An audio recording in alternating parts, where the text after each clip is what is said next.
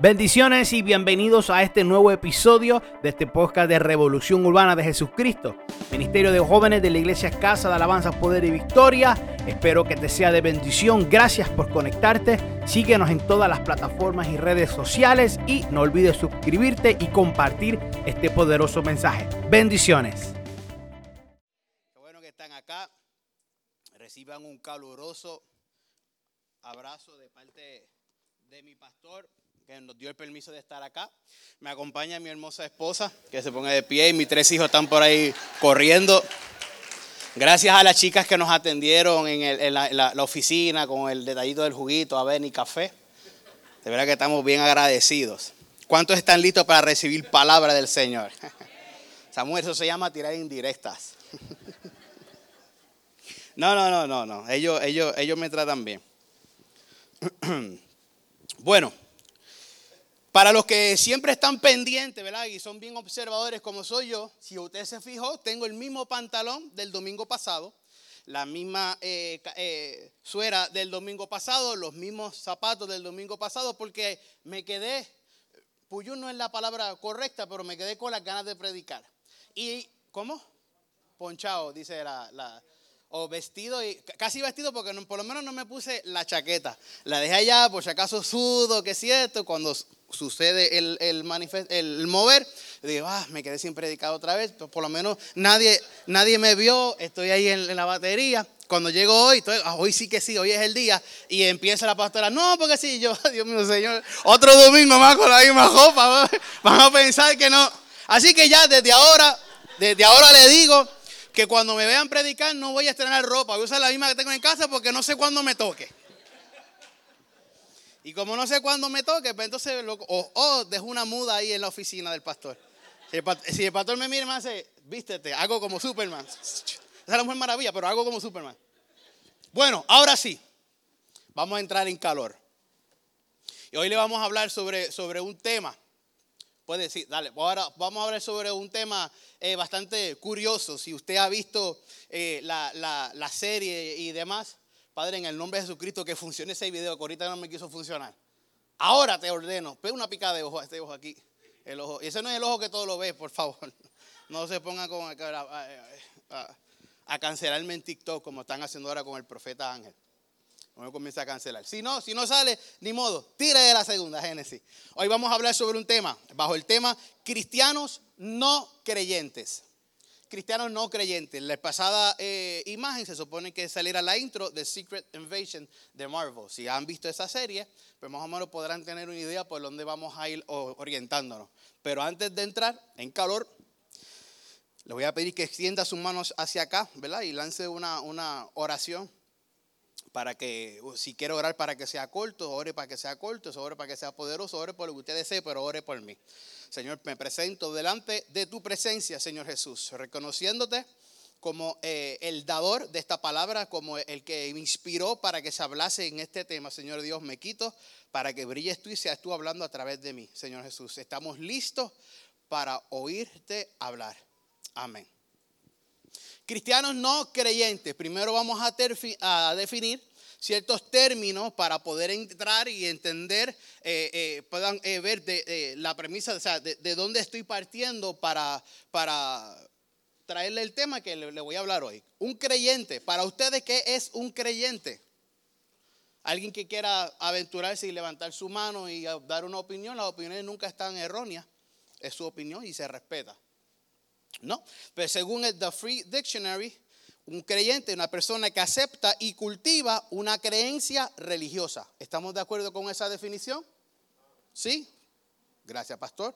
La Real Academia Española dice eh, el que cree. A una persona que cree. Un creyente es alguien que cree. Es demasiado profundo para la Real Academia Española. Pero añade especialmente a quien profesa determinada fe religiosa.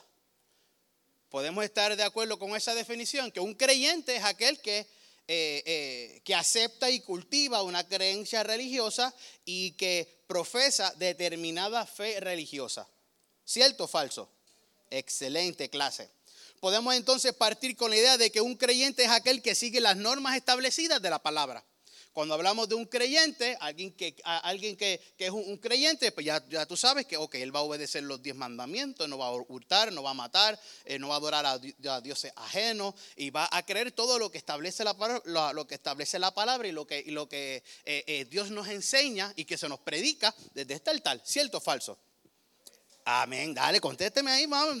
Tranquilo, ustedes yo los edito. Cuando yo edito el video, no van a salir. Amén. Gracias. Ahí, está. Mira, ahí salió. ¿Lo vieron? The Secret Invasion. Eso es que Dios está jugando con mis emociones hoy. y si fuéramos a identificar a un no creyente, sería todo lo contrario a un creyente. Una persona que no obedece, que no profesa, que no cultiva, que no practica nuestra fe religiosa. ¿De acuerdo? Tenemos que, o sea, pero una persona, el simple hecho de que no sea creyente, no es que no conozca de Dios, es que ha tomado la decisión de no seguir o de no creer. Porque si no conociera a Dios sería un inconverso. No son las mismas personas. Por eso es que quiero eh, eh, diferenciar el creyente con el no creyente del inconverso. Para nosotros, un inconverso siempre ha sido aquellas personas que simplemente no están en, la iglesia o que no le sirven a Dios. Un inconverso es una persona que no ha sido convertida. Para ser convertido, yo no puedo haber conocido de, de lo que me voy a convertir. ¿Me siguen o no me siguen? Un inconverso es una persona que nunca ha escuchado de Dios. Un no creyente es aquel que ha escuchado de Dios, pero ha optado por no cultivar por no vivir y por no dejarse llevar por lo que establece la palabra. ¿Estamos entendiendo? Un no creyente es una persona que tomó la decisión de no seguir a Jesús. Tomó la decisión de no obedecer su palabra. Tomó la decisión de hacer lo que se le pegue la real gana y tomó la decisión de negar de que eso es importante o que eso es necesario en mi vida. Todo aquel que en algún momento ha escuchado sobre el Padre, sobre su Hijo, sobre su sacrificio, sobre la segunda venida del Señor, sobre el arrebatamiento, sobre su perdón, su juicio, sus bendiciones, su amor, su misericordia, y sobre todo lo que tiene para aquellos que lo confiesan en público, ya no puede ser llamado inconverso, pues ha sido expuesto a su verdad. Y esto es lo que le rompe la mente a aquellos que se llaman ateos, porque el ateísmo, eh, aunque ellos dicen que es la no creencia en Dios, pero para yo poder ser ateo, yo tengo que, reconocer que hay, un ser supremo que existe al cual yo me voy a ir en contra. Y esa es la lógica que muchas veces nosotros nos dejamos que, nos coman los dulces, pero si, tú eres ateo, pues que sí que tú estás reconociendo que hay algo a lo que te vas a oponer, porque de lo contrario no te puedes oponer. Sí, no, porque en el ensayo dijeron que despegáramos el micrófono. No, no. Eran los cantores. Perdón, Huelesca. Sí. Pues el hecho de que no comienza a vivir una vida de cristiano o pretenda vivir sin reconocer la existencia de Dios y de su palabra, no me hace una persona ajena a Dios porque reconozco y sé que hay un Dios. Hoy día en Puerto Rico yo creo que no puede existir una persona que nunca, nunca, nunca haya escuchado algo, aunque sea lo más mínimo, de la palabra del Señor. Yo considero, y esta es mi opinión, ¿verdad? Usted puede diferir o si tiene más eh, eh, eh, data, no la puede suministrar. Yo, yo soy de los que pienso que Puerto Rico está sobre evangelizado porque en todo residencial público, mínimo, mínimo, mínimo, en un año, han habido sobre dos o tres eh, eh, campañas evangelísticas. Hay, eh, hay más iglesias en Puerto Rico por milla cuadrada que garajes de gasolina. Aquí en el mismo casco urbano de Yauco, vaya y cuente cuántas iglesias hay. A mi entender, no hay personas que nunca haya escuchado, que nunca, nunca, nunca haya escuchado algo de la palabra del Señor. Ahora, sí hay personas que se han negado a oírlo. Es diferente. Se han negado a oírlo, o sea, han tenido la oportunidad.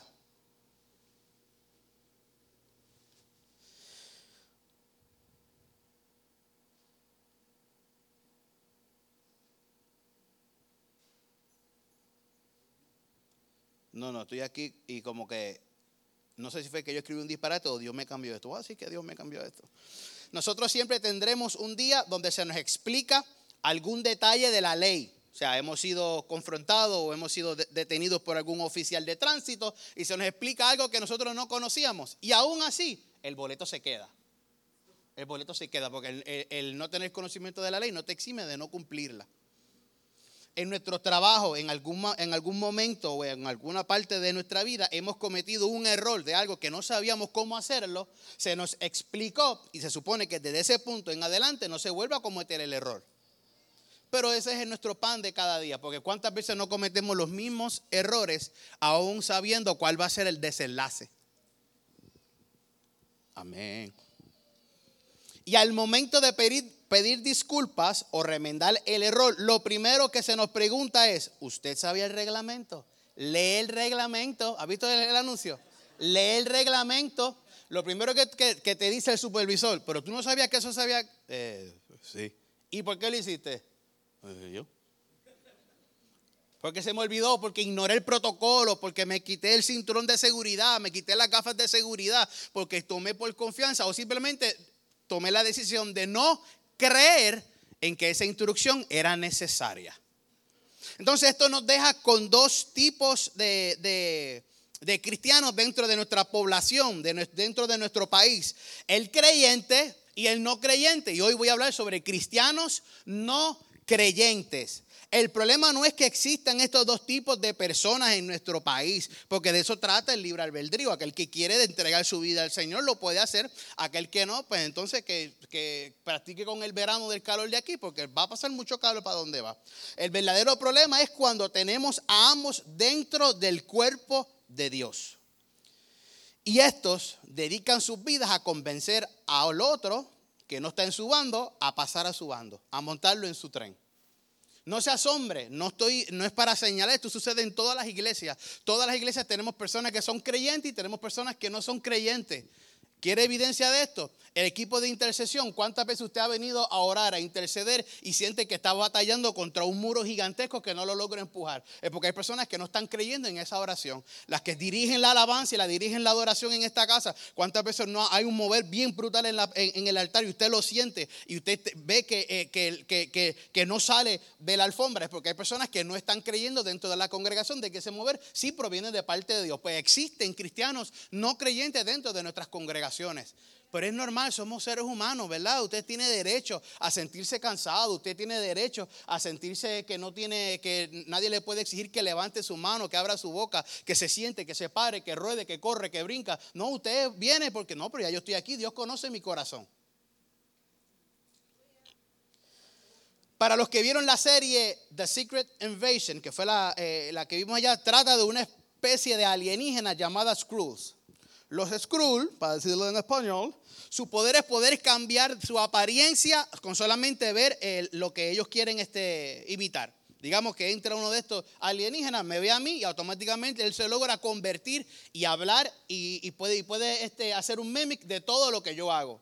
Y con una máquina especial, si no la ha visto, spoiler alert, con una máquina que ellos tienen, ellos pueden pasar todo, tu, todo, el conocimiento que tú tienes a la mente de, ellos para que entonces ellos puedan imitarte y ocupar tu posición en, la, en el mundo, en la sociedad.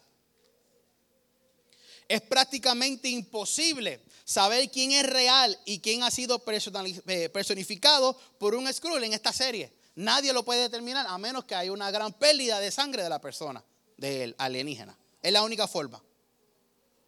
Pues esta situación en la que vivimos dentro del cuerpo de Dios. Esto yo me estoy atreviendo a decir esto, no me lo dijo el pastor. Porque la cosa no es, la cosa que, no, eh, que los creyentes no simplemente asistan a la iglesia, sino que en muchas ocasiones pudiesen, no estoy diciendo que es así, pudiesen tener acceso a otras personas, pueden ser líderes en alguna ocasión como no pueden ser líderes, o simplemente una persona que habla con la mayoría de las personas en la iglesia. Porque nosotros no vamos a saber quién es un creyente y quién no es un creyente. Porque aquí adentro todos somos santos. Si fuera, si, si, fuera por, por cómo nos vemos, pues todos nosotros nos vamos para el cielo. Todas las iglesias se irían al cielo. Todos aquellos que dicen Dios es bueno y Dios te bendiga en sus redes sociales se irían al cielo. Porque la cosa es que tú no logras identificar quién es uno y quién es el otro tú pones a dos cristianos acá y uno de ellos es creyente y el otro es no creyente, no lo puedes identificar porque hablan como hablan iguales, visten iguales, se congregan en el mismo lugar, tienen a los mismos pastores, tienen a, tienden a las mismas eh, eh, eh, reuniones, hacen las mismas cosas que los hace ver como un creyente. No estoy aquí para juzgar, estamos aquí para aprender, ¿cierto? Ezequiel 34. Acompáñeme en la palabra, el libro de Ezequiel 34, versos 17 al 19. El libro de Ezequiel, Ezequiel 34, versos 17 al 19. Recuerde que voy a leer de la nueva traducción viviente, está en pantalla, ¿verdad? Para beneficio de, de ustedes. En cuanto a ti, rebaño mío, esto dice el Señor soberano a su pueblo. Juzgaré entre un animal del rebaño y otro y separaré las ovejas de las cabras. No les basta quedarse con los mejores pastizales, también tienen que pisotear lo que queda. No les basta con beber el agua cristalina, también tienen que enturbiar con las patas el resto del agua, porque mi rebaño tiene que comer lo que ustedes han pisoteado y beber el agua que ustedes han ensuciado. Aquí hay una, una comparación, no sé si usted eh, se dio cuenta, entre eh, eh, va a haber una separación entre ovejas y cabras. Pero el Señor dice que lo va a, las va a separar del, del mismo rebaño. O sea, Jesús sabe, Dios sabe que dentro de un mismo rebaño pueden haber personas que aún no creen 100% en lo que establece su palabra. Todavía hay personas que no creen 100% en lo que Jesús ha hecho por cada uno de nosotros. Por diferentes circunstancias, por diferentes procesos que han ocurrido en su vida, que los provoca a poner en duda la palabra del Señor.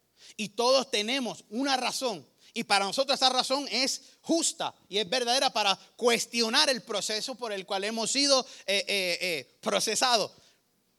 Para poder enfrentar lo que hemos enfrentado.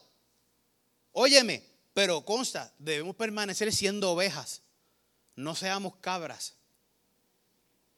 Desde el comienzo hemos tenido esta especie dentro de nuestro rebaño. La cosa es que en algún momento nosotros mismos pudimos ser un no creyente ya fuera por la tempestad que estamos atravesando, por el proceso, por la duda, por lo que nos ha tocado vivir. Hay muchos de nosotros que el, fuetazo no lo hemos buscado porque, porque sí, porque pues, fuimos cabeciduros. Pero hay otros que no han hecho nada malo y, y ha caído procesos sobre ellos. Han atravesado diferentes situaciones en las cuales ha estremecido su fe, en lo cual los ha estremecido a ellos y, en algún momento pudieron haber dudado de la palabra del Señor. ¿Cuántos en aquí hemos, cuántos en aquí, cuántos aquí hemos dudado de la palabra del Señor? Sea sincero, yo he dudado de lo que se me ha ministrado. Y esto no me hace un más cristiano o un no creyente. Ahora, si, permito que esa duda, y el pastor lo mencionó, que fue el pastor que lo dijo, sobre las aves que vuelan sobre la cabeza y, que no, dejemos que haga que hagan este nido. Si yo dejo que esa duda se quede en mi cabeza y haga nido, ahí yo entonces me convierto en un no creyente. Porque los pensamientos van a llegar. Mira, me cayó del cielo el agua. Los pensamientos van a llegar, vamos a dudar, nos vamos a sentir como que estamos solos, que estamos desamparados, porque no escuchamos la voz de Dios. Dios te oro. Y, le hablan al que está al lado mío, y le hablan al que está al otro lado, y el que está al frente, y el que está atrás. Pero a mí, ¿qué? ¿Tú, no me ves? Todos hemos pasado, pasado y hemos estado en ese lugar.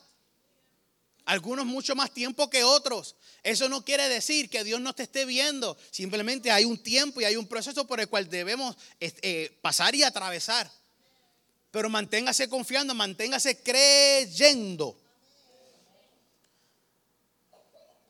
Muchas veces también, eh, eh, las veces que vemos al de al lado ser bendecido y llegó apenas hace un año y ya Dios lo bendijo con un trabajo nuevo, con una casa nueva, con, una familia restaurada, con un carro nuevo, se ha ido a Dini dos veces, ha ido de crucero, fue allá y se tomó una foto con un león en África. Y, entonces tú dices, tú dices, Dios mío, yo que soy nacido en el Evangelio, lo único que he podido ir al, eh, y no es por, por menospreciar, pero al Copa Marina ahí en Guani, lo único que yo he podido ir.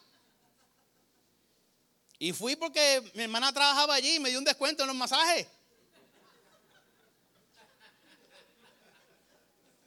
Eh, pues claro, voy a pagarlo yo completo.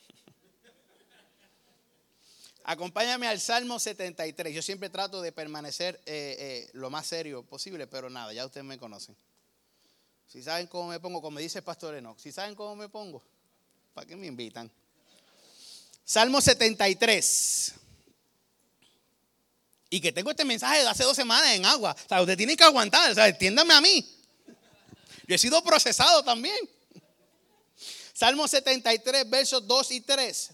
Pero en cuanto a ti, casi en cuanto a mí, pero ¿qué le estoy hablando a ustedes? En cuanto a mí, casi perdí el equilibrio. Mis pies resbalaron y estuve a punto de caer porque envidiaba a los orgullosos cuando los veía prosperar a pesar de su maldad.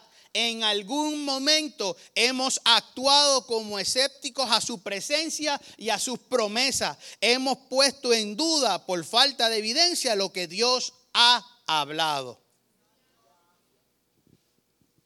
Y eso es comportamiento de un no creyente. En algún momento hemos visto cómo, cómo prospera el impío, cómo el que está, el que no te sirve, levanta un negocio y le va súper bien y abre una cadena de, de negocio y tú estás tratando de impulsar el tuyo y ves que no sale y ves que no se puede y abres y, consigues un local y, se, cierra, tienes que cerrar y comienzas y entras en una firma y te despiden de esa firma y tratas de buscar formas de ahorrar y nunca puedes ahorrar porque mira, logré apartar estos 1.200 dólares. De momento la nevera hace... y las neveras están súper caras, brother. Las neveras están que parece que cuando tú la compras te dan el equivalente a 30 días de compra adentro. Yo cada vez que paso por la mía, Padre Señor Jesús, cuídamela.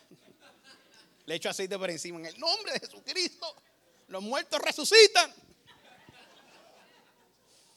Para poder ir cerrando con esta controversia, de seguro que ha despertado ¿verdad? en nosotros una, una, una duda de buscar quién entre nosotros es un Skrull aquí mirándonos. Ah, yo creo que este es uno que nos está engañando. Pero el verdadero problema con los no creyentes es que nunca quieren ver lo que les explicas. El pastor ha dicho que no hay peor cosa que tú debatir con una persona que no quiera cambiar o que no esté dispuesto a cambiar su punto de vista. Tú le hablas del evangelio, tú le hablas de la palabra, la palabra dice esto, dice otro, pero siempre tienen una controversia, nunca quieren creerte y siempre van a estar, que no hay forma de tú convencerlo. Esas personas es a las que la palabra nos dice que no, no nos pongamos en discusión, si no, va a haber no, no, no hay un fruto, no va a haber un cambio. Eso, eso, lo enseñó el pastor, no, no. Eso, eso, eh, vamos. Muchas veces nosotros estamos y dándole y hablándole y hablándole y hablándole. Y hay veces que las personas simplemente no quieren cambiar su, su, ya sea por lo que han pasado o por lo que fuese. No hay razón, no hay excusa. Porque cuando conocemos a Dios verdaderamente sabemos que todo el mundo necesita a Dios. Y por eso es nuestra urgencia en predicarle a todo el mundo. Por eso es nuestra necesidad en, contarle a todo el mundo las cosas grandes que Dios ha hecho con cada uno de nosotros. Es decir, me voy a quedar quieto para la foto. Es que todas las que me toman salgo haciendo mueca. Entonces, esa es la que vamos a usar de portada para el video. ¿Alguna vez has hablado con, con personas con evidencia bíblica y aún así quieren seguir con su error? De cualquier tema de la Biblia. La razón de esto es que eh, eh, se le ha dado permiso a Satanás de cegar su entendimiento para que no vean la gloria de Dios por su incredulidad. Si en algún momento usted ha hablado con una persona y le habla, pero mire que la palabra lo dice así, tú no puedes tener dos esposas. Por un ejemplo, por poner algo exagerado, no es que hemos hablado aquí con nadie de eso. Y si no, pues ahorita me pides oración en la oficina para mantener la confidencialidad de abogado y cliente. Segunda de Corintios, para evidencia de esto, yo no te voy a hablar si no tengo evidencia, lo aprendí de mi pastor Enoch. Segunda de Corintios 4:4. Segunda carta de Corintios, capítulo 4, verso 4. Satanás, quien es el Dios de este mundo, ha cegado la mente de los que quién? De los que no creen, los no creyentes son incapaces de ver la gloriosa luz de la buena noticia. No entienden este mensaje acerca de la gloria de Cristo, quien es la imagen exacta de Dios.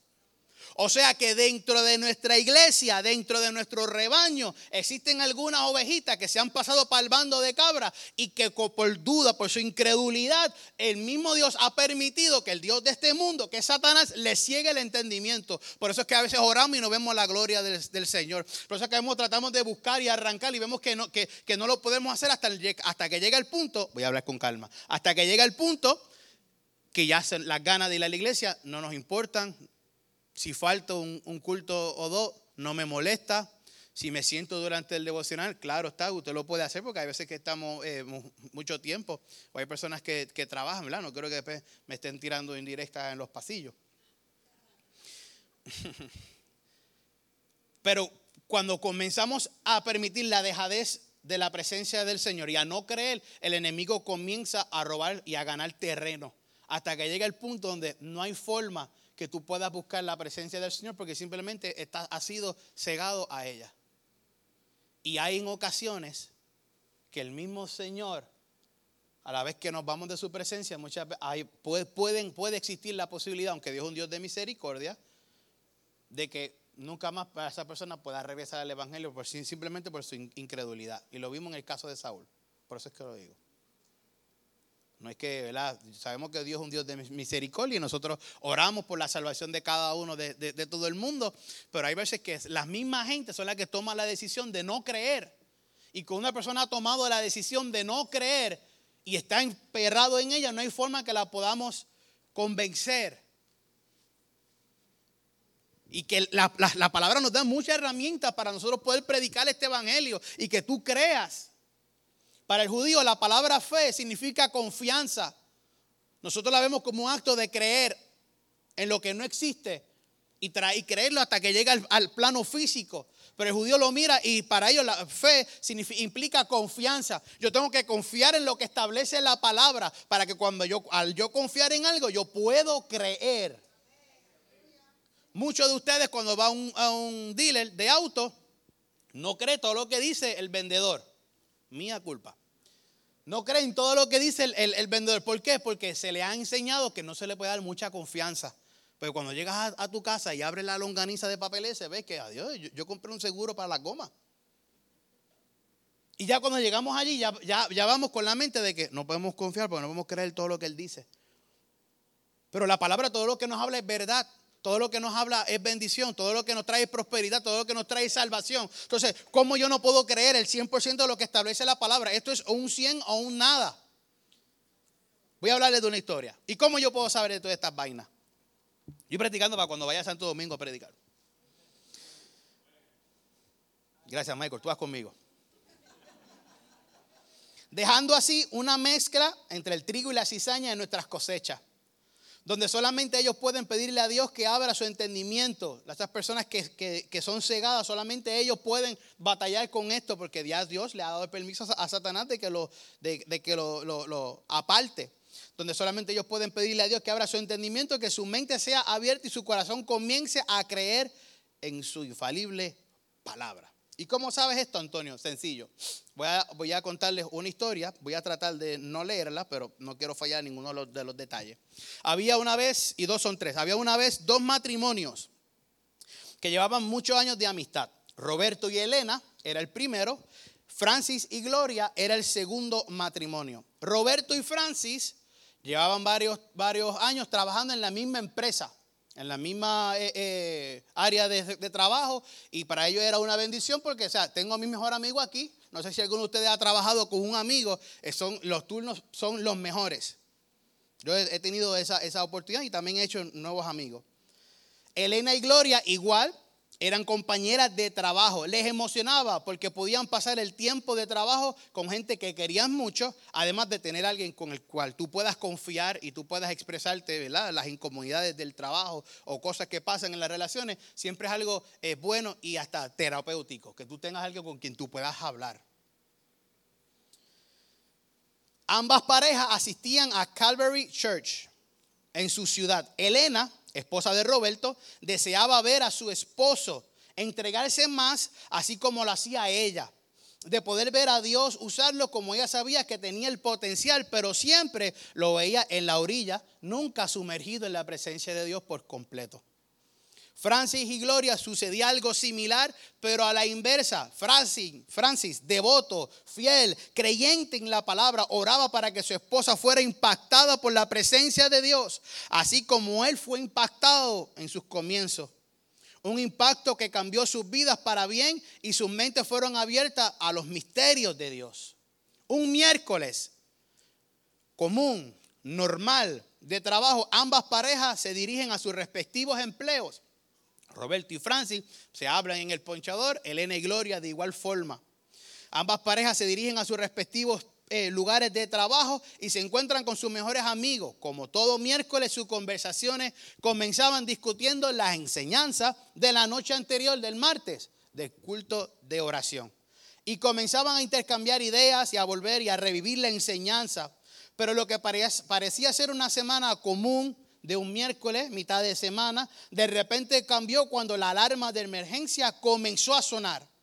Y simultáneamente en la empresa donde estaba Elena y Gloria, igual sucedió lo mismo con ella. Estaban hablando normal hasta que comienza a sonar la alarma. Y notaron que en las afueras de la empresa, en el área de las calles y demás edificios, sucedía lo mismo. Una alerta de emergencia. Cuando Roberto torna hacia la estación donde está Francis para notificar lo que está viendo por la ventana, no lo encuentra y comienza a llamarle en voz alta y desesperado. Elena igual corre donde Gloria con miedo y con preocupación. Tampoco la encuentra en su estación de trabajo. Comienza un caos en toda la empresa, las carreteras, los aeropuertos. Las noticias interrumpen la programación regular para traer estos acontecimientos. Se está viendo en redes sociales, se están viendo en los live. Pero Francis y Gloria no son hallados en ningún lugar. Roberto y Elena se reúnen ambos con la preocupación de no encontrar a sus respectivas parejas, pero no tomó mucho tiempo para llegar a la frase trillada utilizada en muchos sermones del pastor, Cristo viene pronto por su iglesia, cuida de tu salvación. Y el titular de la noticia leía de la siguiente forma, Mateo 24, capítulo, Mateo 24, versos 40 al 42. Dos hombres estarán trabajando juntos en el campo. Uno será llevado, el otro será dejado. Dos mujeres estarán moliendo harina en el molino. Una será llevada, la otra será dejada. Así que ustedes también deben estar alerta porque no saben qué día vendrá su Señor.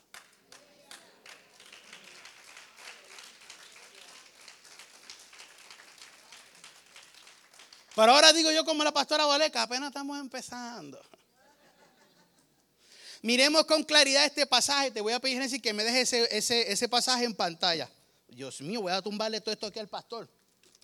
Por eso que necesitamos el otro, ¿ves? Porque no se cae.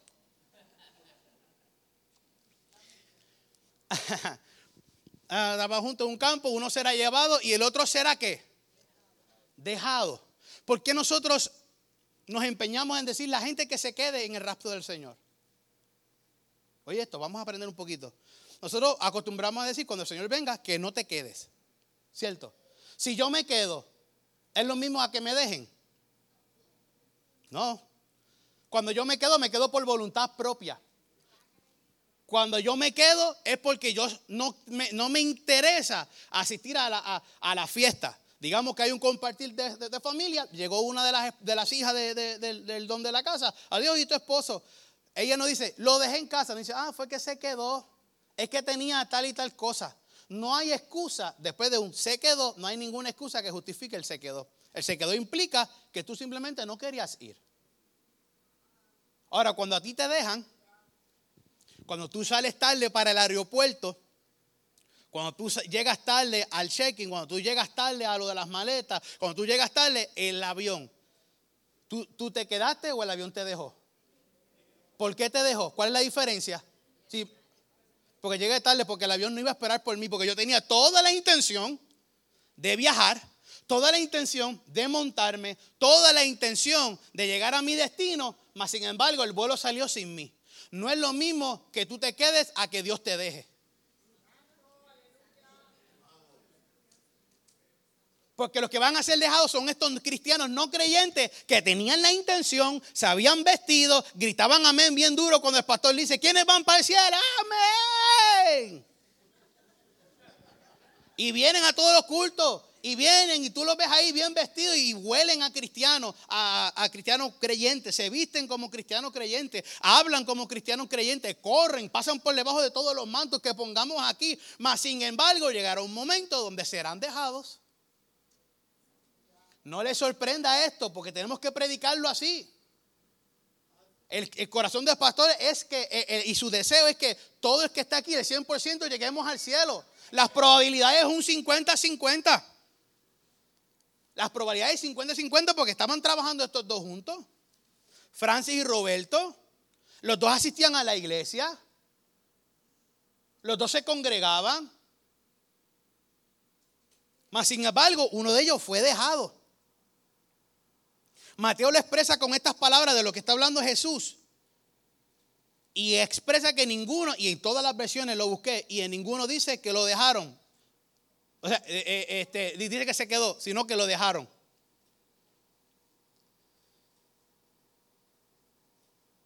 ¿Se asuste? Es que ya esto ya lo dije. Cuando a mí me dejan el sentimiento, cuando a ti te dejan de un viaje, ¿alguno de ustedes alguno, en algún momento ha perdido un vuelo? ¿Usted ha perdido un vuelo? ¿Usted, ¿Te dejaron? Ah, no.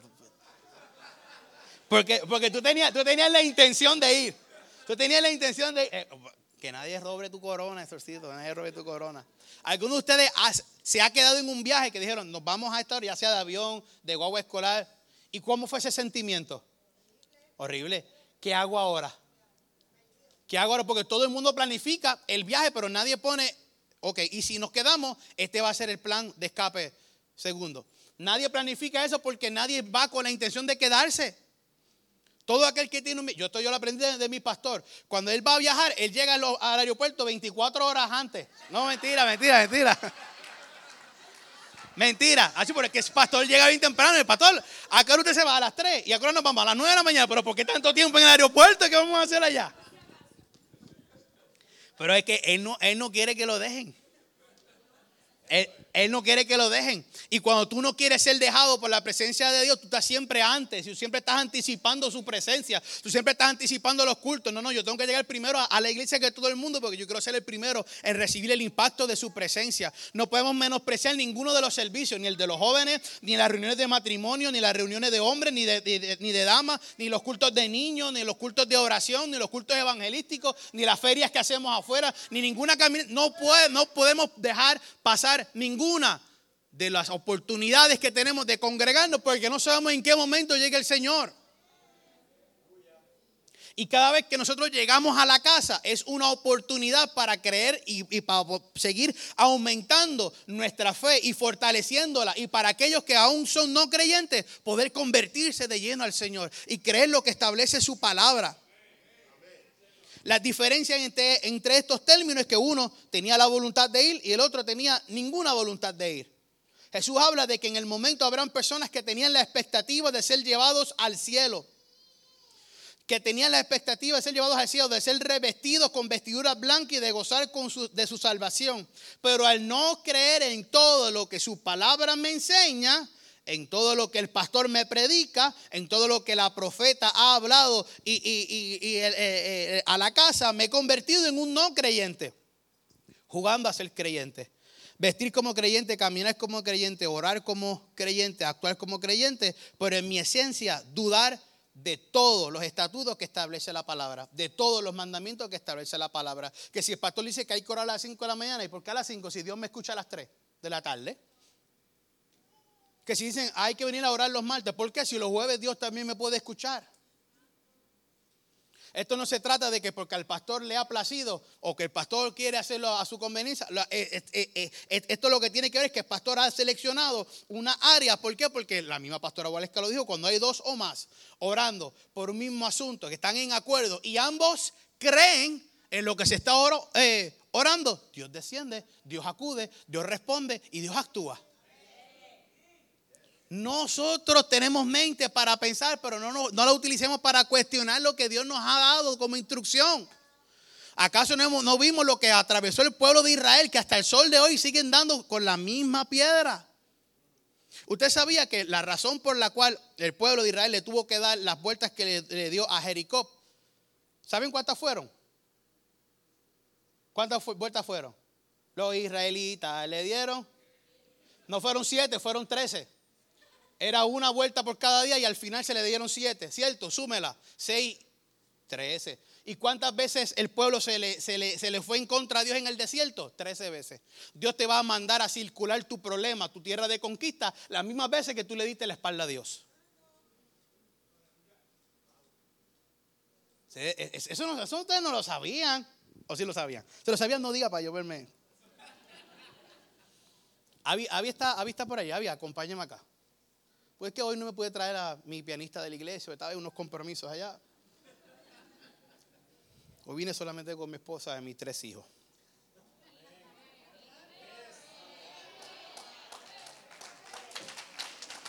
Amén.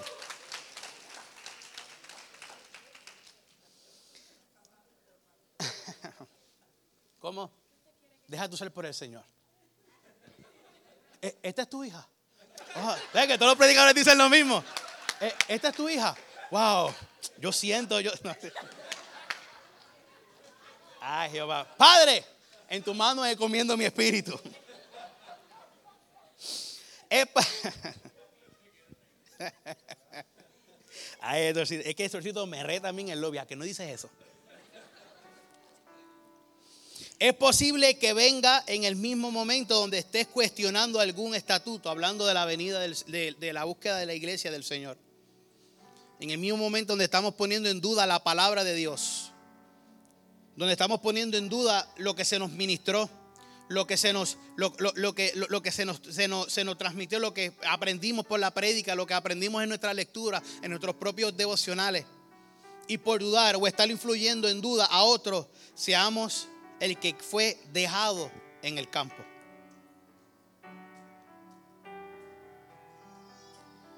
Seamos sinceros con nosotros mismos en esta mañana, tarde ya. Nosotros podemos identificar el momento en donde se dudó, porque fuimos nosotros. Podemos identificar el momento donde dejamos de creer, pero aún viendo las consecuencias, nos mantuvimos firmes en lo que Dios había dicho no, eh, pudimos encontrar refugio en la palabra del Señor.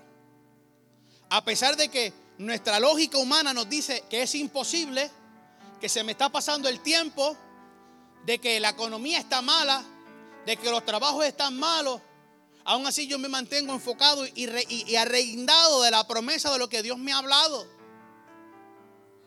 Porque él es, él es el único que conoce y ha visto la película completa. Yo solamente estoy viendo pedazo por pedazo según lo voy viviendo. Por eso es que es tan importante que nuestra fe, nuestra creencia, nuestra confianza esté 100% en Dios.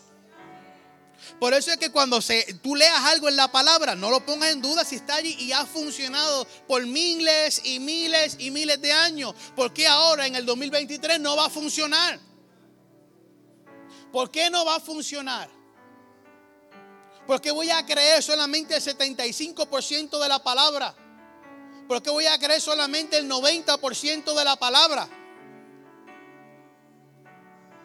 Si hay algo duro para el ser humano, si hay algo duro para nosotros, es aceptar cuando estábamos erróneos. Cuando estábamos en un error, se nos hace bien difícil aceptarlo. Inclusive cuando somos nosotros mismos los que nos juzgamos. Se nos hace bien difícil sentar y decir, lo hice mal, no me funcionó, vamos a intentarlo de otra forma. Se nos es más fácil señalar, ah, no, yo no, yo no llegué porque el pastor no me invitó. Yo no fui porque el líder mío no me utilizaba. Yo no llegué porque a mí nadie me saludaba. La culpa siempre es buena repartirla. Dice que es huérfana, que nunca tiene madre. Nadie la quiere. Dios ha estado advirtiendo en los pasados meses a su pueblo y a esta iglesia. Y si tenemos que hacer una comparación con un no creyente, es como la iglesia de la Odisea, que ni frío ni caliente. Dios está alertando a su pueblo. El verso que dice buscarle mientras pueda ser hallado implica que vendrá un tiempo donde trataremos de buscarlo y no podremos, no, no vamos a poder obtener respuesta buscarle mientras pueda ser hallado implica que va a haber un momento donde la iglesia no se abra porque ya no vamos a estar aquí.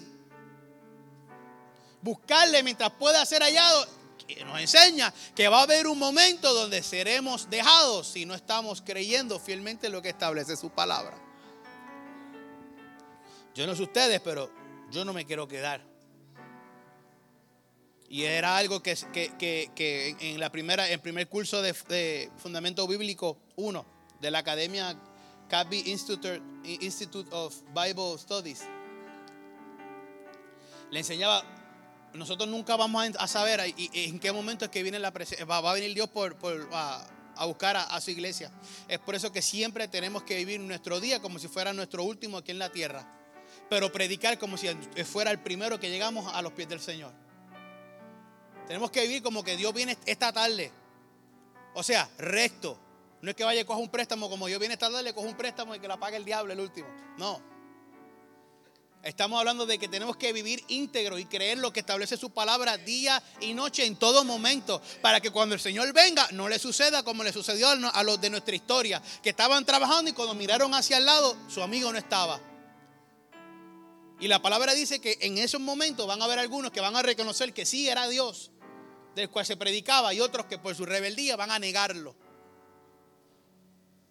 Hoy les invito a que dejemos las polémicas y discusiones que no son fructíferas sobre cosas que ni suman ni restan a nuestra salvación. Les hago una invitación a que crean en Dios con todo su corazón, aun cuando todo su entorno le da la evidencia para que no crea. Porque cuando creemos sin ver, somos bienaventurados.